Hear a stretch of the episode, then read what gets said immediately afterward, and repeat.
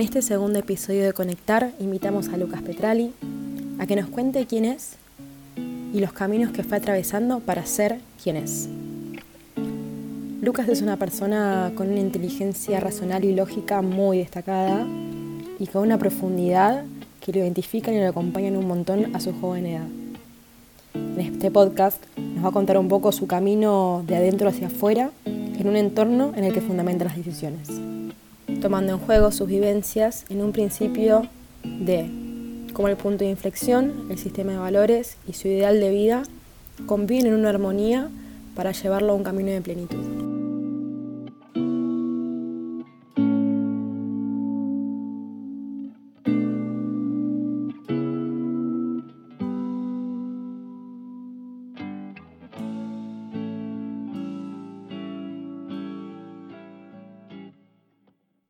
Bueno, Lucas, te invito a, que nos cuentes un poco de, tu visión, de cómo llegaste vos a este punto de conexión con vos mismo, o mejor dicho, ese camino de conexión, y cómo entendemos estos aspectos para potenciar tu, propia personalidad para convivir en un entorno mejor. Bueno, Flor, nada, antes que, nada, primero gracias por la invitación y un placer poder acompañarte en esta propuesta tan copada y tan diferente. Y bueno, nada, la idea es más que nada contar un poco lo que me surgió con, tu invitación en estos tiempos de cuarentena. Eh, esto de quedarnos en casa creo que nos pone a todos un poco reflexivos y, a mí en lo personal, que, tuve la suerte de conectar mucho conmigo, me, llevó a, un poco a preguntas un poco existenciales, ¿no? Como, no sé, o, si me gusta para dónde está yendo mi vida. Eh, y quería compartir un poco lo que me fue surgiendo con esas preguntas. Eh, y bueno, nada, obvio que yo no soy el dueño de ninguna verdad ni nada, y lo que voy a contar es un poco mi opinión. Eh, entonces, la, primera respuesta que, se me viene a la cabeza con estas preguntas eh, es que la dirección que toma nuestra vida generalmente depende de dos cosas, de, las elecciones que hacemos y de las personas con las que nos rodeamos. Y es medio raro porque son dos cosas que, parecen que no tienen nada que ver, pero aunque no parezca, están como muy relacionadas. Y la clave es entender cómo, ¿no? Y nada, si nos ponemos a pensar, tiene un montón de sentido, porque las relaciones que formamos y con quién nos vinculamos depende un montón de las decisiones que tomamos todos los días. Pero a la vez, estas decisiones están muy influenciadas por todas las personas que forman parte de nuestro día a día. Eh, entonces, la primera gran reflexión que, comparto es entender que, nada, que ser la persona que quiero ser y llegar a donde quiero llegar no va a depender solo de mí, sino también de todas las personas que me crucen mi camino y que me acompañen está claro que es difícil eh, ser feliz solo, pero, pero no es imposible si uno está rodeado de, las personas correctas. Lucas, contame, ¿y cómo sabes vos que las personas que tenés alrededor son las correctas? Y bueno, esa es una, pregunta medio, medio compleja, pero yo creo que en, lo personal lo, definiría como, como personas que, te ponen en movimiento, ¿no? que, te invitan a salir todo el tiempo de tu zona de confort y, y que no te dejan quedarte quieto personas que, no sé, que, te hacen sentir bien también, que, te demuestran que te quieren, que te valoran, y fundamentalmente que, comparten tu forma de ver la vida, que comparten tus pensamientos, tus ideales, y justamente por eso eligen acompañarte. Yo, yo tengo la suerte de tener personas que, están cuando tienen que estar y que, dicen lo que me tienen que decir en, el momento indicado, y bueno, obviamente eso siempre, siempre es algo positivo, porque si yo me rodeo de gente que quiere lo mejor para mí, voy a estar tranquilo cuando tenga que recurrir a ellos para algún consejo o alguna opinión antes de tomar cualquier decisión. Pero obviamente también uno a veces eh, con esta definición se ve medio como obligado, necesitado de, alejarse de algunas personas. Eh, y sí, a mí me pasó de encontrar situaciones donde prefería alejarme de algunas personas justamente por no sentir todo esto que, te comentaba antes. ¿Y, ¿Y por qué? Porque no había algo que muñera, porque no compartíamos ideales, porque no compartíamos la, la forma de, ver la vida y de proyectarnos. Eh, y esto, este pensamiento obviamente a la larga te, termina separando de algunas personas. Claro, perfecto. Y por ejemplo, de las personas que, hablas, que te rodean, ¿qué es lo que sí te aportan para ser una mejor persona? Y yo creo fundamentalmente eh, es, el hecho este de hacerme sentir valioso, ¿no? Como que acá entra mucho en juego el amor propio. Yo siempre creí que el amor propio depende de dos cosas primero de uno mismo, ¿no? Porque si yo no me quiero, obviamente es más difícil que alguien más lo haga, pero también es importante para el amor propio la gente que me rodea, para que yo me pueda sentir querido y también valioso. Entonces es como un ida y vuelta, ¿no? los demás terminan potenciando tu amor propio y es como un círculo virtuoso. Entonces, eh, por eso hago este hincapié en rodearse de gente positiva para que termine sacando lo, mejor de uno mismo y lo, lo transforme en una mejor persona. Escúchame, Petra, y vos nos contaste de lo fundamental de tus vínculos para formarte a vos mismo, pero contanos un poco de qué pasa con tus decisiones, de tu proceso de elección. Eh, bueno, nada, eso obviamente está súper relacionado, como le dije al principio, con, el punto anterior, y tiene mucho que ver con esto de, las elecciones que hacemos. Y a ver, está claro que, a ver, en cuanto a qué elegir en la vida, no, hay una fórmula perfecta, ¿no? Para tomar decisiones. Sería como medio ridículo decir que, siempre hay una forma de tomar la decisión correcta. Y además también hay muchos tipos de decisiones, ¿no? Y de elecciones. Hay algunas elecciones que son obvias, que son predecibles, eh, a las que todos, o por lo menos la mayoría, yo creo que contentaríamos lo mismo. Por ejemplo, eh, no sé, si yo agarro a muchas personas y les pregunto, ¿querés tener una vida feliz o no? Y probablemente todos me digan que sí. No sé, después hay otras elecciones más básicas, más elementales, como, no sé, che, ¿me compro esta remera o me compro la otra? Como, nada, no, no vale la pena ponerse a hablar de esas decisiones. Pero sí me interesa hablar de, lo que son las decisiones eh, a, las que nos enfrentamos en la vida que no son tan obvias. Eh, ¿no? De, decisiones que, las que se ponen mucho más en juego y que una vez tomada esa decisión, nuestra vida eh, puede cambiar, cambia el rumbo de, nuestra vida. Y a mí estas decisiones me gusta llamarlas como punto de inflexión, ¿no? En el que yo vengo con una determinada dirección o sentido y no es que tenga un pequeño desvío, sino que realmente es como un antes y un después de esa decisión porque mi vida cambia de rumbo. Y generalmente estas decisiones entran mucho en juego la persona, ¿no? Como que depende de cada persona. Estas decisiones son, por ejemplo, no sé, elegir qué carrera estudiar o, qué profesión seguir. Y, esta decisión para algunos puede ser fácil, para, para otros puede ser un gran dilema, obviamente sabiendo que no existe una opción obvia y que cada uno va a tener sus razones para, explicar o, para decir por qué cree que tomó la, mejor decisión. Y, hace un tiempo me contaron como una gran manera de, encarar este tipo de decisiones y no es más que hacerse un, par de preguntas que ayudan a adaptar las elecciones a nuestra propia persona. ¿Y cuáles serían estas preguntas?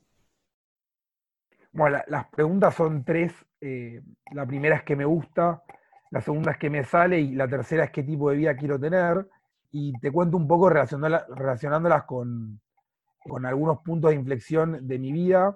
Uno que ya, que ya pasó, digamos, que ya tomé la decisión, que fue estudiar ingeniería, ¿no? Como la carrera que elegí. Y después eh, también te lo comparo con, con, el próximo punto de inflexión que yo creo que se me viene, que es el de decidir un poco qué es lo que quiero hacer, ¿no? Con esta carrera que, que ya completé, bueno, para dónde quiero ir con esto en mi vida. Eh, entonces, yendo a la primera pregunta, que es qué me gusta, eh, a ver, está claro que yo en, mi vida no puedo tomar decisiones así bisagra, ¿no? En mi vida, si no conozco qué, qué es eso que me llama la atención, que me intriga, qué, qué es eso que me pone en movimiento, ¿no? Yo creo que todos tenemos algo que nos mantiene la cabeza ocupada, sea algo que harías un domingo, ¿viste? A pesar de, de tener el cansancio encima de toda la semana, te lo pondrías a hacer, algo que te intriga, algo sobre lo que lees todo el tiempo, de lo que siempre querés saber más, eh, no sé, algo con lo que seguramente alguna noche de irte a dormir soñaste o te imaginaste haciéndolo, haciendo eso en un futuro posible. Eh, como que eso sin duda no puede quedar afuera de nuestras decisiones y por eso es muy importante tenerlo identificado. Eh, a mí en lo personal, a, la hora de tener que decidir la carrera, yo sabía que algo que me gustaba era entender el porqué de las cosas, buscarle siempre el trasfondo de las cosas, ¿no? Como sé, preguntas como muy curiosas, elementales, no sé, estoy en mi casa, prendo la luz de mi cuarto y por qué tengo luz en mi cuarto, y, o me subo al auto y lo arranco y por qué arranca el auto, como esa curiosidad por las cosas que me, gustaba tanto saber, me llevó obviamente un poco a elegir, nada, la, carrera que terminé eligiendo, que, fue ingeniería industrial. Eh, después yendo a la segunda pregunta, esto de qué es lo que me sale, nada, obviamente eh, no siempre nos sale hacer eso que tanto nos gusta, ¿no? Si no el mundo sería como mucho más justo.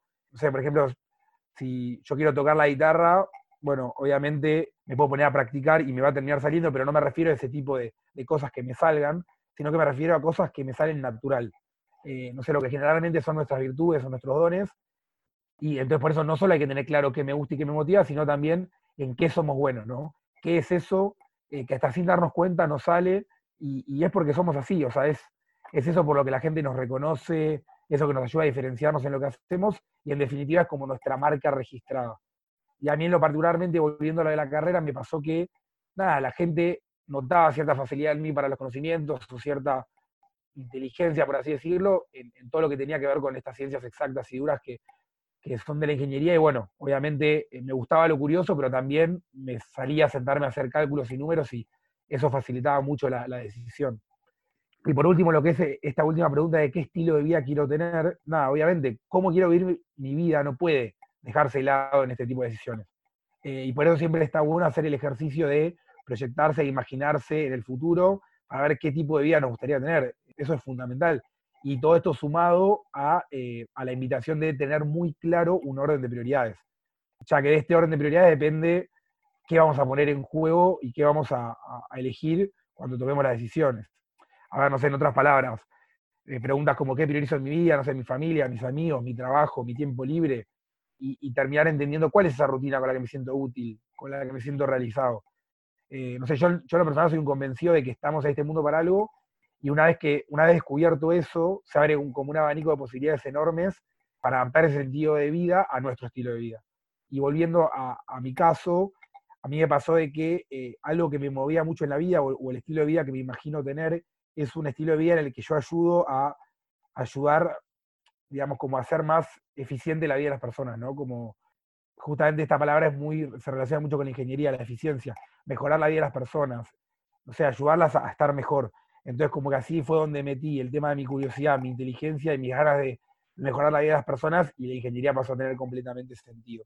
Y, relacionándolo con mi próximo punto de inflexión, está el tema de, bueno, ¿qué quiero hacer ahora con esto?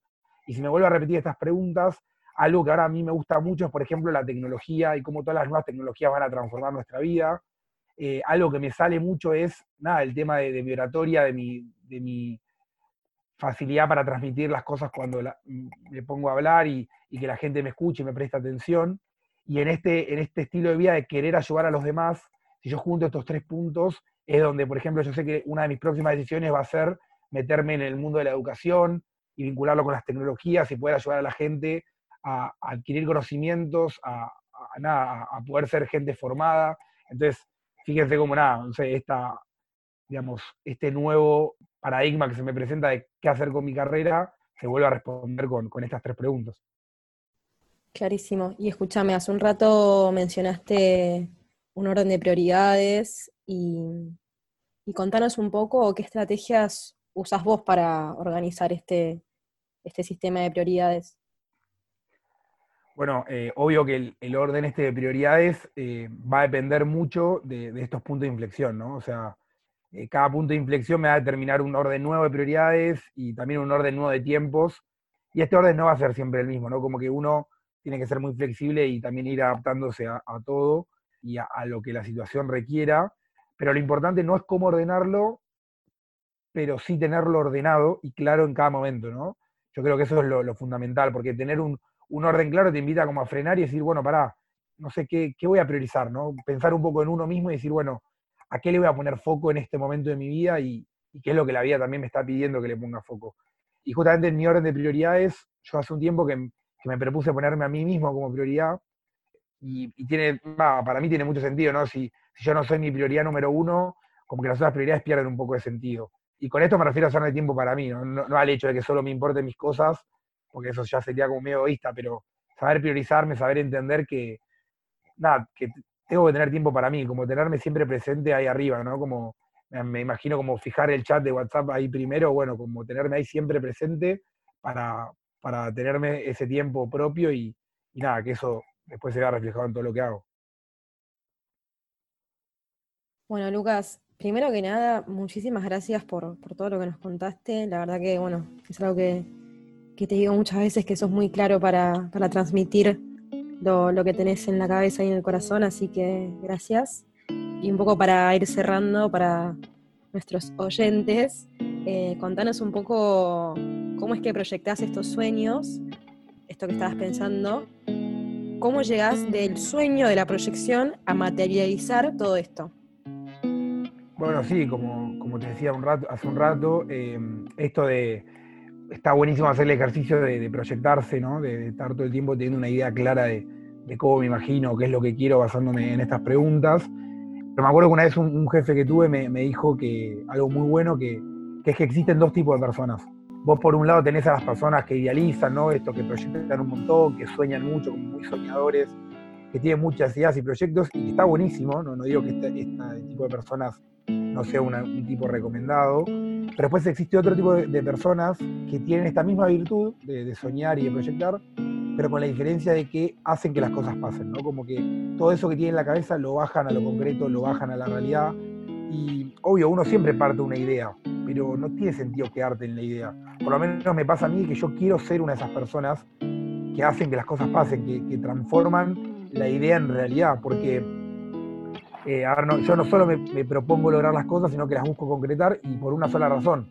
Porque, a ver, siempre la ilusión de un nuevo proyecto gusta mucho y, te entusiasma y demás, pero el sentimiento de, cumplir algo que, que vos te pusiste como objetivo me parece que no, se compara con nada, ¿no? Como que es uno de los sentimientos más lindos en cuanto a lo personal, lo profesional, de vuelta lo fundamental es estar en movimiento y tener muy claro que hay que ser ese tipo de personas que transforman las ideas en, realidad y concretan los proyectos. Y bueno, nada, ya para cerrar, como, como te decía, ¿no? Como se puede ver, todas estas preguntas que yo les contaba eh, invitan a tener un gran autoconocimiento, ¿no? Esto de un poco como, como marca el, lema de este, de este podcast, que es el, de conectar, ¿no? Conocerse uno mismo y conectar con uno sin dudas, y estoy convencido, es un factor de éxito primero a la hora de tomar decisiones y ni hablar, una de las claves para, para ser feliz, seguro.